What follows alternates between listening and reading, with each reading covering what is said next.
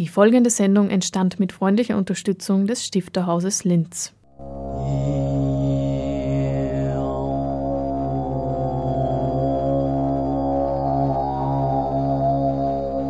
Literatur im Radio.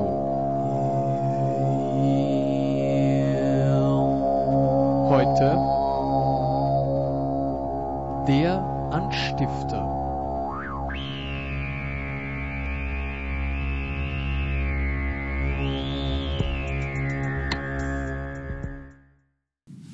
Was kann ich Ihnen über Margit Schreiner in Linz erzählen, was Sie nicht schon wüssten? Ich versuche ein paar Dinge in Erinnerung zu rufen.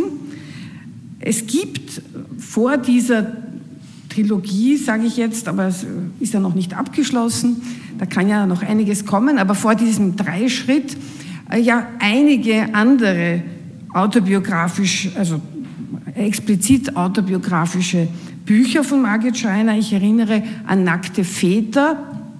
Klarerweise geht es da um den Vater. Ich erinnere an Heißt Lieben, das besonders die Mutter in den Blick nimmt.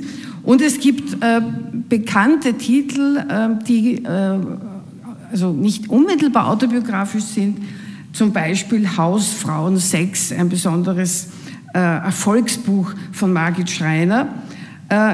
Ich möchte erinnern dass sie, daran, dass sie den österreichischen Würdigungspreis, also einen Staatspreis erhalten hat, den Kulturpreis des Landes Oberösterreich, aber auch den Anton Wildgans-Preis unter etlichen anderen Preisen. Äh, Regina Pinter hat schon erwähnt, die, die Titel der vorigen Bücher, die haben alle irgendetwas ähm, Martialisches an sich, also so, so leicht äh, kriegerisch, also entweder Untertitel Kriegserklärungen bei Vater, Mutter, Kind, Mütter, Väter, Männer, Klassenkampf und jetzt heißt das überhaupt das Buch im Haupttitel Mobilmachung.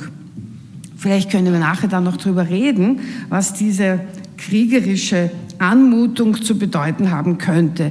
Über das Private ist der Untertitel all dieser all die, aller dieser Bücher.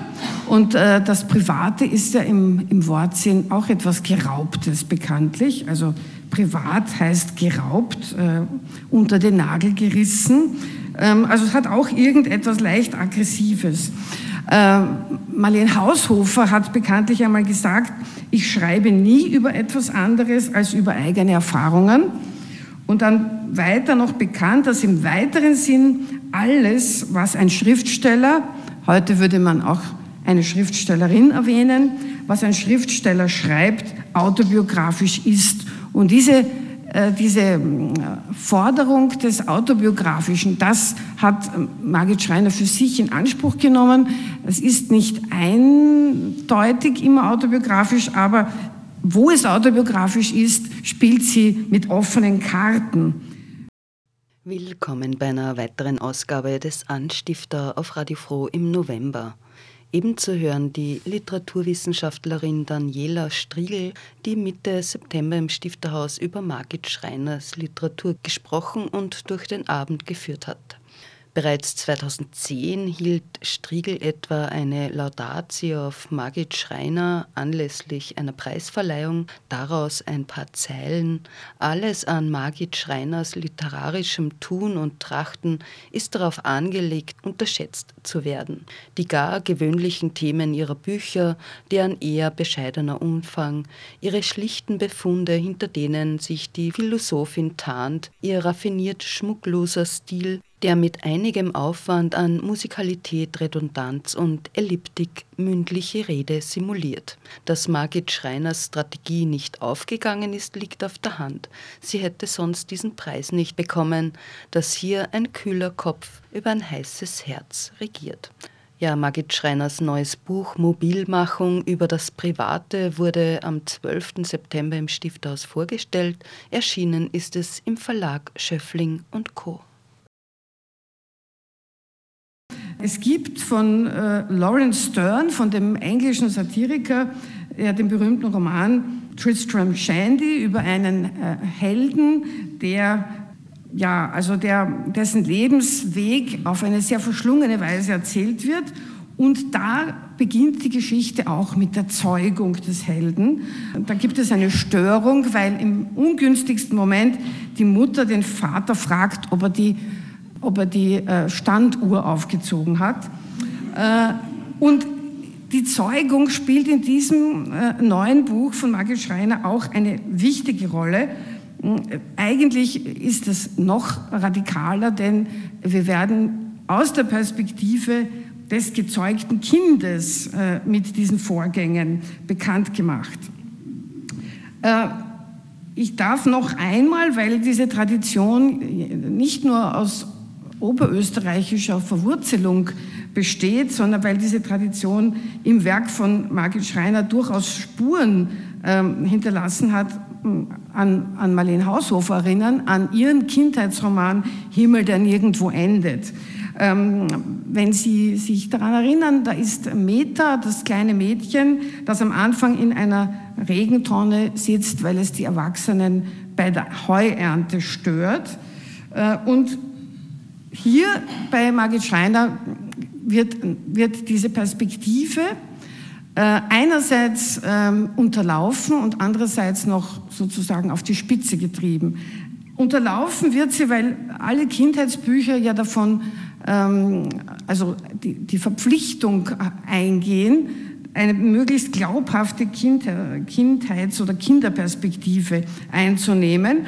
Und das wird hier in Margit Schreiners Mobilmachung gerade nicht angestrebt. Also sie ignoriert das einfach und äh, macht im Gegenteil äh, etwas ganz Verrücktes daraus. Was sie aber mit Himmel, der nirgendwo endet, verbindet, ist, dass dieses Mädchen Kritik an der Erwachsenenwelt übt, auf welche Weise auch immer, aber es ist ein kritischer Blick auf die Erwachsenen, äh, der hier eingenommen wird.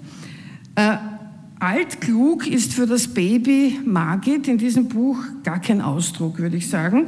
Ähm, da äh, setzt eine Erinnerungsfähigkeit ein, die nur erstaunlich ist. Also wir, alle können uns so ungefähr ins dritte Lebensjahr zurückerinnern.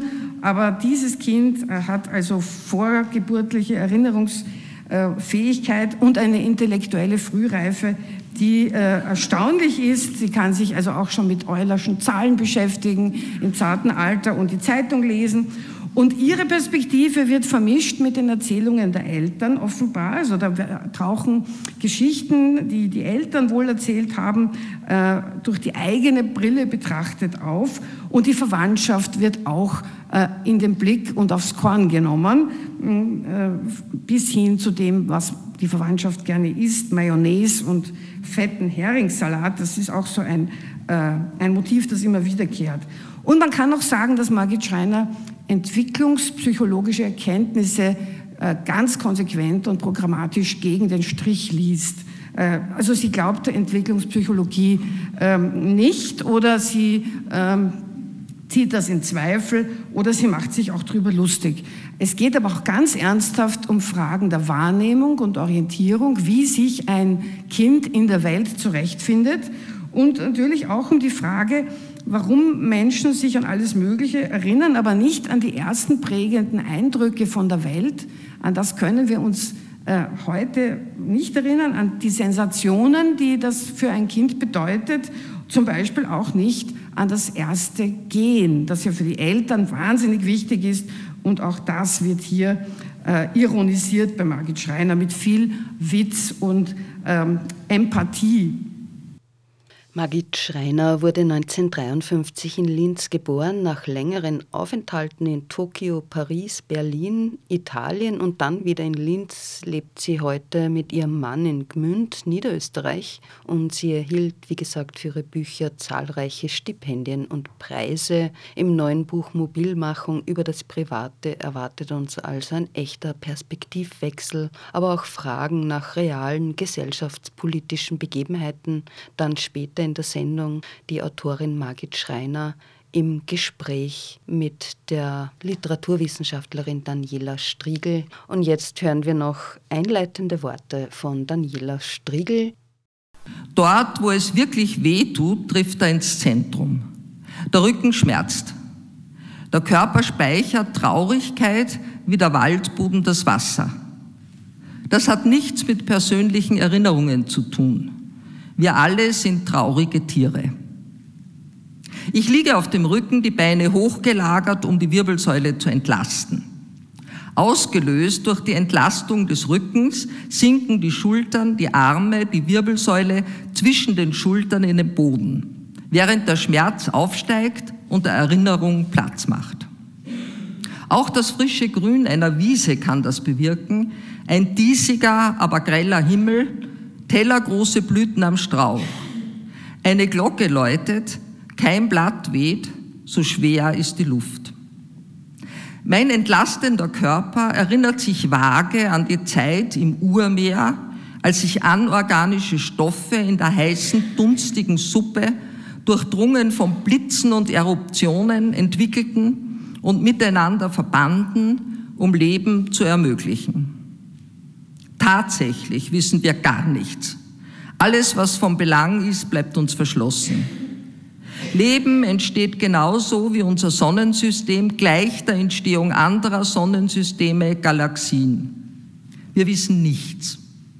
Nur der Körper spürt manchmal den langen Weg, den wir zurückgelegt haben. In ihm ist alles gespeichert. Das Leben als Einzeller war einfach. Das Meer war abgekühlt, die Blitze wurden weniger. Es kam nur darauf an, getragen zu werden von warmem Wasser und seine Nahrung entweder selbst herzustellen, zum Beispiel durch Photosynthese, oder von außen zu beziehen. Die Entwicklung zum Mehrzeller ergab sich fast von selbst. Jede Zelle hatte ihre Aufgabe. Unsere Zellen spüren noch ihre Vergangenheit, als sie nicht in Verbänden lebten, auch wenn der Körper sich nur mehr schwach daran erinnert. Viel deutlicher ist dem Körper die Zeit als Fisch in Erinnerung, als er schwerelos im Wasser schwimmend mit einem einzigen kräftigen Stoß seiner Schwanzflosse vom nassen Blau ins trockene Blau flog, einen weiten Bogen ziehend zurück ins klare Wasser. Auch das Atmen war damals leichter. Algen und kleinere Fische strömten mühelos in den geöffneten Mund wären wir doch Fische geblieben, Wasser im Wasser schwebend. Nichts würde uns fehlen. Wir würden genug riechen, genug sehen und unsere Seitenlinien wären empfänglicher, als, unser, als der menschliche Körper es je war oder sein wird.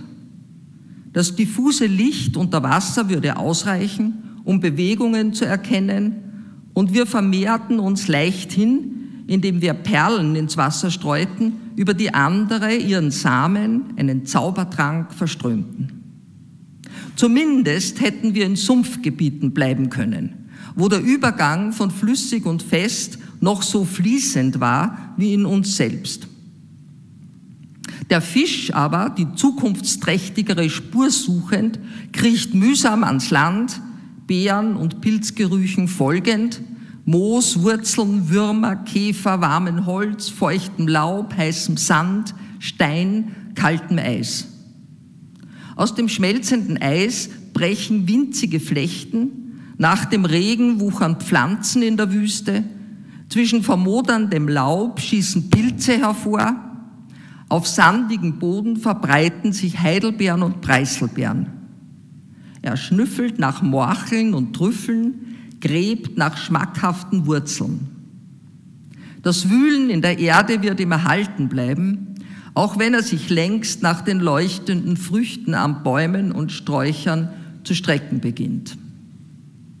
Wir werden den aufrechten Gang erlernen, die schmerzhafte Krümmung der Wirbelsäule ertragen, die langsame Verlagerung des Gewichts auf zwei Füße. So erleben wir fruchtbare Tage auf dem Boden und hoch in den Bäumen. Ja, zu hören ist die Autorin Margit Schreiner bei einer Lesung aus ihrem neuen Buch Mobilmachung über das Private. Wir übergeben jetzt das Mikrofon an Daniela Striegel mit Fragen an die Autorin. Jetzt sind wir also in der, sagen wir, sehr frühen Kindheit und es geht immer um das Private, das hat ja die Studentenbewegung äh, neu interpretiert mhm. und erklärt, dass das Private immer politisch ist. Also wir lernen hier nicht nur eine Kinderpsyche kennen, sondern immer auch eine gesellschaftliche Phase, einen gesellschaftlichen Zustand. Und es würde mich interessieren, wie, was es mit diesen kriegerischen Aspekten auf sich hat. Also äh, ja, also Krieg, Klassenkampf, Mobilmachung. Als ich den ersten Band geschrieben habe, Kriegserklärungen, äh, war schon rundherum absehbar, wo überall Kriege sind, entstehen, gerade im Begriff sind zu entstehen. Auch bei Mobilmachung habe ich natürlich noch an diese äh, Russland-Ukraine-Sache gedacht. Ähm, äh, jetzt im Konkreten, auf das Buch bezogen, äh, ist es so, dass äh, ich werde dann noch ein, ein äh, kurzes Stück lesen, in der das frühkindliche Nein, es gibt ja diese Nein-Phase, ganz wichtig ist, weil Nein eine Abgrenzung ist, eine Zurückweisung, also sich eine, eine Haut schaffen. Und äh, das spielt, glaube ich, in, in den Bänden, äh, in allen drei Bänden eine große Rolle, äh, nicht vereinnahmt zu werden und bei der äh, privaten oder persönlichen Wahrnehmung zu bleiben. Ich halte auf diese ganz persönliche Wahrnehmung wahnsinnig viel, weil alles Verallgemeinerte ja, kann man hören und man weiß dann, so war die Geschichte oder so war. Aber diese kleine persönliche äh, Auseinandersetzung regt, glaube ich, die, den anderen äh, und auch mich selber an. Ähm, äh, wie habe ich das äh, empfunden? Und ich glaube auch den Leser, weil äh, der Leser schreibt es ja mit. Äh, weil mir haben so viele Leute, also bei früheren Bänden, äh, gesagt, ja, das ist meine Geschichte. Äh, obwohl die so in, in, in Linz gespielt hat und so in den 50er Jahren. Und ich glaube, dass man da sehr viel assoziieren kann. wenn man auf die ganz private, persönliche Wahrnehmung, die bei jedem Menschen anders ist, achtet, wird man komischerweise im Rückschluss etwas Allgemeines finden.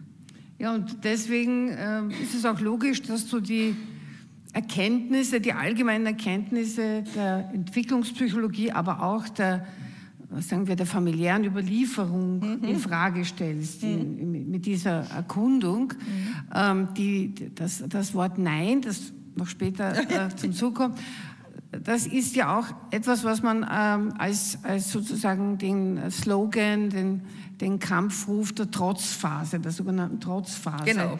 Äh, ja, bin ich stecken geblieben. Also so, so unhöflich hätte ich es jetzt nicht gesagt, aber ähm, man merkt schon sehr viel ähm, Widerstandsgeist und Widerspenstigkeit an diesem mhm. Ich, mhm. Äh, das sich erinnert und ähm, der Schluss, also der, der, Schluss ist kein Spoiler, wenn ich den Schluss, den habe ich mir aufgeschrieben, weil es ja um Mobilmachung geht. Das liest du nicht, den Schluss, oder? Doch, den lese ich. Okay, aber dann du darfst es trotzdem Dann weiß ich nicht. Ja, aber also das ist die Mobilmachung eben, klar, die ist zweischneidig, nicht? Also mhm. das geht um, um etwas Kriegerisches, aber es geht natürlich auch um ein heimliches Wunderkind, das sich verweigert und das das Nein zu diesem zu diesem Imperativ des Gehenlernens sagt. Mhm. Und am Schluss wird da eine Stufe übersprungen mhm. und äh, es kommt dann doch zu der Mobilmachung, aber eben aus freien Stücken kann man sagen. Mhm. Nicht, weil die Eltern es unbedingt wollen und das scheint mir das Besondere zu sein. Ähm, auf der anderen Seite, es ist sehr viel Lustiges in dem Buch, aber es ist schon auch sehr ernst. Wir haben ja schon auch Beispiele dafür gehört. Und es gibt, ähm, also zunächst einmal die Sache mit den Menschen als traurigen Tieren, das ist ja schon eine, eine Spur, die, ähm, die äh, in diese Richtung geht. Aber es gibt eine, sagen wir, abgrundtiefe Passage, äh, praktischerweise auf Seite 100. äh, und dieser Passage wird eigentlich der menschliche Lebenslauf, den, den, den wir ja hier schon von der Zeugung an, beziehungsweise äh, also gattungs, äh, gattungsgeschichtlich vom, vom Einzeller äh, begleiten, wird er zusammengefasst. Ich hoffe, ich nehme da jetzt nichts vorweg. Das macht gar nichts. Ähm, alles wiederholt sich in unserem kurzen Leben. Wir beginnen mit dem Essen von Brei und enden damit. Die Verdauungsprobleme verschwinden zuerst werden da mit dem Alter immer größer, ebenso die Zahnschmerzen, bis wir am Ende unseres Lebens wieder zahnen, wieder zahnlos sind und wie Neugeborene gewickelt werden müssen. Äh, und dann heißt es am Ende, was die Evolution in Generationen und Abergenerationen aufbaut, vernichtet sie bei jedem Einzelnen von uns im Laufe des Lebens wieder. Das ist ja, es klingt ja sehr, sehr illusionslos. Mhm. Und diese Perspektive wird auch nicht irgendwie mit einem billigen Trost versehen äh, in dem Buch. Mhm. Äh, und trotzdem hat es so eine Heiterkeit. Mhm. War das die Stimmung beim Schreiben, so ein, ein Schwanken zwischen bitteren Erkenntnissen und heiteren Einsichten? Ja, ich bin ja der Meinung, dass der Pessimist an und für sich der Komiker ist und der Optimist äh, der Tragiker. also ich glaube, das liegt sehr nahe beieinander, weil ja, ich, ich, sehe schon also diese, diese Hoffnungslosigkeit oder Sinnlosigkeit eigentlich unseres Lebens so, äh, würde es aber gar nicht aushalten, äh, wenn ich nicht die Einzelerscheinungen auch von ihrer komischen Seite oder vor allem von ihrer komischen Seite sehe. Mhm. Äh, es geht auch darum, das auszuhalten. Und dazu ist, ist, ist die Komik da. Ich, beim Thomas Bernhard zum Beispiel, ja, das ist so komisch, weil es so tragisch ist. Ja, und das Interessante ist, dass sich das nicht ausschließt, sondern sogar gegenseitig verstärkt. Mhm. Also die, die, die Einsichten werden eben nicht aufgehoben und man muss dann trotzdem drüber lachen, auch über die Konfrontationen in der Familie, die ja auch ernste sind. Ähm, es gibt noch einen Aspekt, den ich ganz kurz ansprechen möchte den Mythos Malakoff-Torte. äh, wir, äh, wir erleben den ersten Geburtstag in dem Buch mit, dem, den ersten Geburtstag der Margit.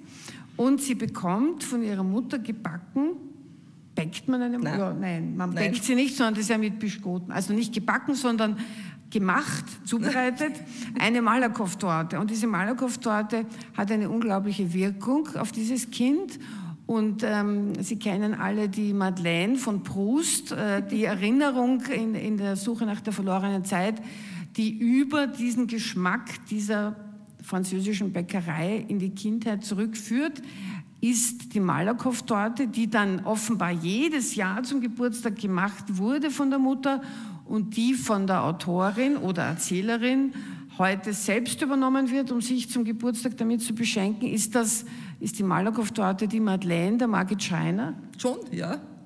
Ja, also die, wie gesagt, ich war begeistert. Äh, ich glaube, jedes Kind ist begeistert, wenn es so ziemlich am Anfang was Süßes äh, kriegt, weil die dürfen ja nicht bis, bis ein Jahr ungefähr. Jedenfalls, meine Tochter ist da ganz streng mit ihrem Baby, das darf kein Salz und kein Zucker. Und wenn die das dann einmal schmecken, da geht natürlich was auf, eine, eine Welt. Es war aber noch ja. ohne Alkohol. Ja. Hat das, das, Rezept hat sich dann etwas verändert im Laufe der Zeit? Es verändert sich im Laufe der Zeit. Zuerst dunkt man es in Orangensaft Aha. für die Kleinkinder. Aber man hat es auch schon bei den vorgelesenen Passagen gemerkt, dass äh, sinnliche Erfahrung und das heißt eben auch Erfahrung über die Zunge, hm. über die Geschmackssinne eine wichtige Rolle spielt ja. beim Erinnern. Also auch ja. ganz konkret in ja. diesem Buch. Ja. Also auch, ab, auch, auch jetzt äh, abschreckende oder, ja. oder äh, also schlimme ja. Erinnerungen ja. an Mayonnaise etc. Ja. äh, ich würde auch sagen, auch der ganze Körper. Also äh, bei mir spielt, spielt der Körper und die Reaktion meines Körpers eine ganz große Rolle auch in meinem Leben. Äh, ich fühle mich irgendwie nicht ganz wohl und es steigen Gefühle auf, dass, dass ich mir denke, woher kommen denn die? Was ist das? Und das ist was, äh, Erinnerung, äh, weit zurückliegende Erinnerungen, Ahnungen noch vor, oder einfach nur Magenverstimmung. Dann würde ich sagen, begeben wir uns hinein in ja. diese sehr körperlichen äh, Erinnerungen. Vielen Dank. Danke auch. Fortsetzung kommt jetzt.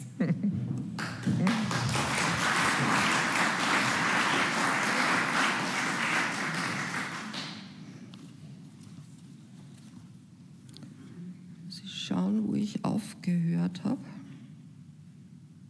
Bei der Geburt, gell? Ja.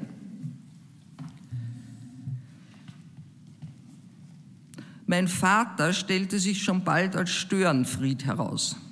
Wo er auftauchte, machte er Ärger.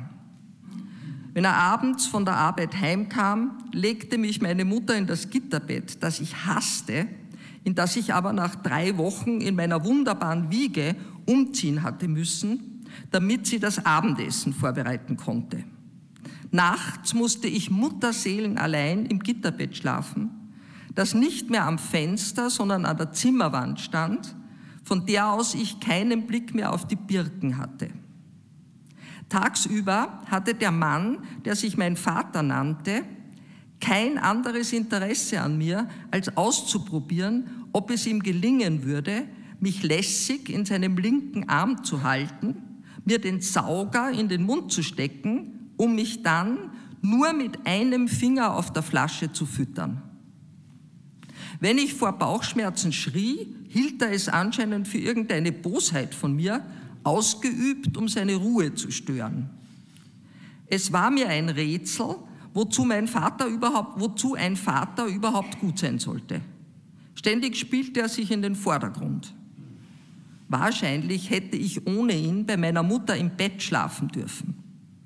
Wenn er mich küsste, kratzten mich seine Bartstoppeln im Gesicht.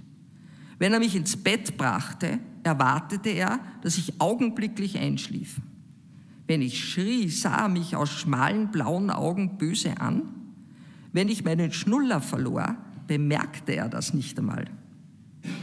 Wenn ich meine Notdurft verrichtet hatte, während er mich am Arm hielt, verzog er das Gesicht und übergab mich augenblicklich meiner Mutter. Ich mochte diesen Mann mit dem kratzigen Gesicht nicht. Meine Mutter hatte ein vollkommen glattes Gesicht. Ihre hinter der Brille riesengroßen braunen Augen strahlten, wenn sie mich nur ansah. Selbstverständlich bemerkte sie sofort, wenn ich meinen Schnuller verloren hatte und steckte ihn mir wieder in den Mund. Wenn sie mich fütterte, lag ich so weich in ihrem Arm, als wäre ich auf Watte gebettet. Sie versuchte auch nicht, mich nur mit einem Daumen auf der Flasche zu füttern, sondern beobachtete genau mein Trinkverhalten, setzte die Flasche ab, wenn ich zu viel Milch erwischt hatte, setzte sie vorsichtig wieder an, wenn ich geschluckt hatte und benahm sich überhaupt in jeder Hinsicht rücksichtsvoll und angemessen.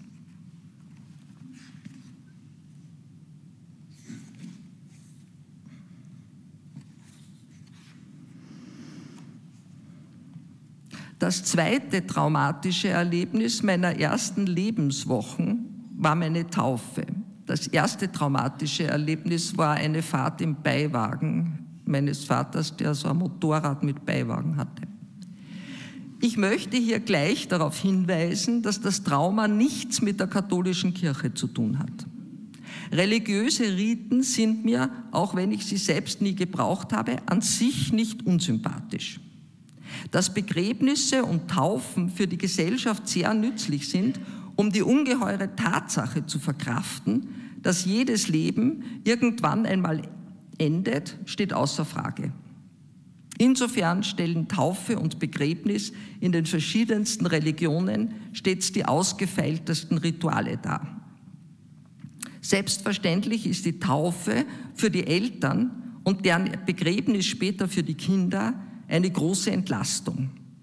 Es ist ja nicht so, dass die Geburt eines Kindes, selbst wenn dieses so gewünscht war wie in meinem Fall, nur reine Freude bedeutet. Einen ebenso großen Anteil wie die offenbarte Freude hat das geheime Entsetzen, dem dunklen Abgrund vor der Geburt ein Leben entrissen zu haben, das am Ende wieder in dem dunklen Abgrund nach dem Tod verschwinden wird. Ein Leben mit der Taufe zu beginnen heißt, die ungeheure Verantwortung für diese Tat an einen Dritten abzugeben, der seine unsichtbare Hand über das Leben des Kindes halten soll.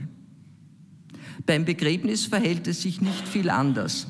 Auch hier wird die Verantwortung, mit dem ganzen Schlamassel fertig zu werden, einem vermeintlichen Schöpfer übergeben. Insofern hängen Taufe und Begräbnis eng zusammen. Das alles hat aber, wie gesagt, nichts mit meinem Tauftrauma zu tun. Es begann schon am frühen Morgen mit dem Kleid aus weißer Spitze, das meine Mutter bereits bei ihrer Taufe getragen hatte. Es war zu eng. Offenbar hatte ich zu dem Zeitpunkt bereits über mein Geburtsgewicht hinaus zugenommen. Es kann aber auch sein, dass meine Mutter gleich nach ihrer Geburt getauft worden ist. Sie ist 1914 geboren. Möglicherweise war die Babysterblichkeit damals so groß, dass man ein Neugeborenes so bald wie möglich taufte, um zu verhindern, dass es ohne jede Übernahme der Verantwortung durch einen Dritten plötzlich verstarb. Wie auch immer, ein anderes Taufkleid als das meiner Mutter stand nicht zur Verfügung. Nach einigen Versuchen, mich irgendwie doch noch in das Kleid hineinzuquetschen, entschied sich meine Mutter kurz vor dem Tauftermin, das Kleid auf der Rückseite offen zu lassen und nur mit ein paar Sicherheitsnadeln so weit zu befestigen, dass es mir nicht vom Leib rutschte. Ich würde ohnehin in, einem Weiß, in meinem weißen Taufkissen liegen und niemand würde meine Rückseite zu sehen bekommen. Die Sicherheitsnadeln in meinem Rücken drückten. Außerdem hatte ich große Angst, dass eine von ihnen plötzlich aufgehen und mich in den Rücken stechen würde. Ich weinte bereits, als die Taufpaten, meine Tante Jetty und mein Onkel Otto, eintrafen, um uns zur Taufe abzuholen. Meine Situation verbesserte sich nicht, als wir alle fünf in unserem Auto zur Kirche fuhren. Mein Onkel Otto rauchte nämlich Pfeife und stank deshalb, auch wenn er gerade nicht rauchte, impertinent nach Tabak. Ich erstickte fast in dem engen Auto und weinte noch mehr. Als wir die Kirche erreicht hatten, schrie ich bereits. Vielleicht hatte ich auch noch eine Art Vorahnung, dass ich während der Taufe mit eiskaltem Wasser übergossen werden würde. Noch dazu in einem grindigen Taufbecken. So war es dann auch. Nachdem alle Beteiligten, außer mir natürlich, die Aufzählung einiger Namen durch den Pfarrer, es waren sogenannte Heilige, mit Bitte für uns beantwortet hatten, wurde mein Kopf über das Becken gehalten und dreimal mit Wasser übergossen. Das muss man sich einmal vorstellen. Dreimal. Mein weißes Spitzenkleid wurde nass, ebenso das Taufkissen. Das war aber noch nicht alles. Sie sangen und beteten noch eine Weile. Ich konnte in diesem Zustand, in diesem nassen Zustand nicht einmal das Grisamöl auf meiner Stirn genießen, auf das ich mich gefreut hatte, weil es schließlich das Öl der Königssalbungen ist. Ich schrie weiter. Und ganz zum Schluss, als ich schon gedacht hatte, die Sache sei endlich vorüber, grapschte mir der Pfarrer doch tatsächlich noch einmal ins Gesicht. Ich glaube, er zwickte mich in die Ohren. Damit hat er das Fass zum Überlaufen gebracht. Ich schrie aus voller Kehle. Alle an der Taufe Beteiligten waren peinlich berührt. Aber das war mir egal. Wenigstens wurde ich deshalb so rasch wie möglich wieder ins Auto gebracht, wo ich auch noch Schluckauf bekam. Nie hätte ich gedacht, dass es noch schlimmer werden könnte. Kaum war ich zu Hause umgezogen, legten sie mich zwar ins Gitterbett, damit ich mich etwas erholen würde, aber ich konnte nach der Aufregung nicht einschlafen. Außerdem läutete es dauernd an der Tür, weil offenbar Gäste zur Tauffeier eintrafen. Meine Mutter hantierte hektisch in der Küche und mein Vater unterhielt sich nebenan im Wohnzimmer lautstark mit den Gästen. Erwachsene haben oft etwas schrecklich Gedankenloses besonders Erwachsene meiner Elterngeneration. Wenn es darum geht, Nachbarn, Verwandte, Freunde oder sonst irgendjemanden zu beeindrucken, vergessen sie die banalsten Grundregeln menschlicher Rücksichtnahme. So wurde ich, kaum war ich in meinem Gitterbett ein wenig eingenickt, hochgezerrt, wieder in das zu enge Taufkleid gequetscht, das nach, nach wie vor am Rücken mit Sicherheitsnadeln zusammengehalten wurde und vorgeführt wie ein Königsbudel bei der Hundeausstellung. Und wie bei dieser ging es auch bei meiner Tauffeier nicht nur darum, besonders schön zu sein, sondern auch darum, gewisse Fertigkeiten vorzuführen. Mit seinen Händen spielen, brappeln, lächeln, wonach mir verständlicherweise nicht war.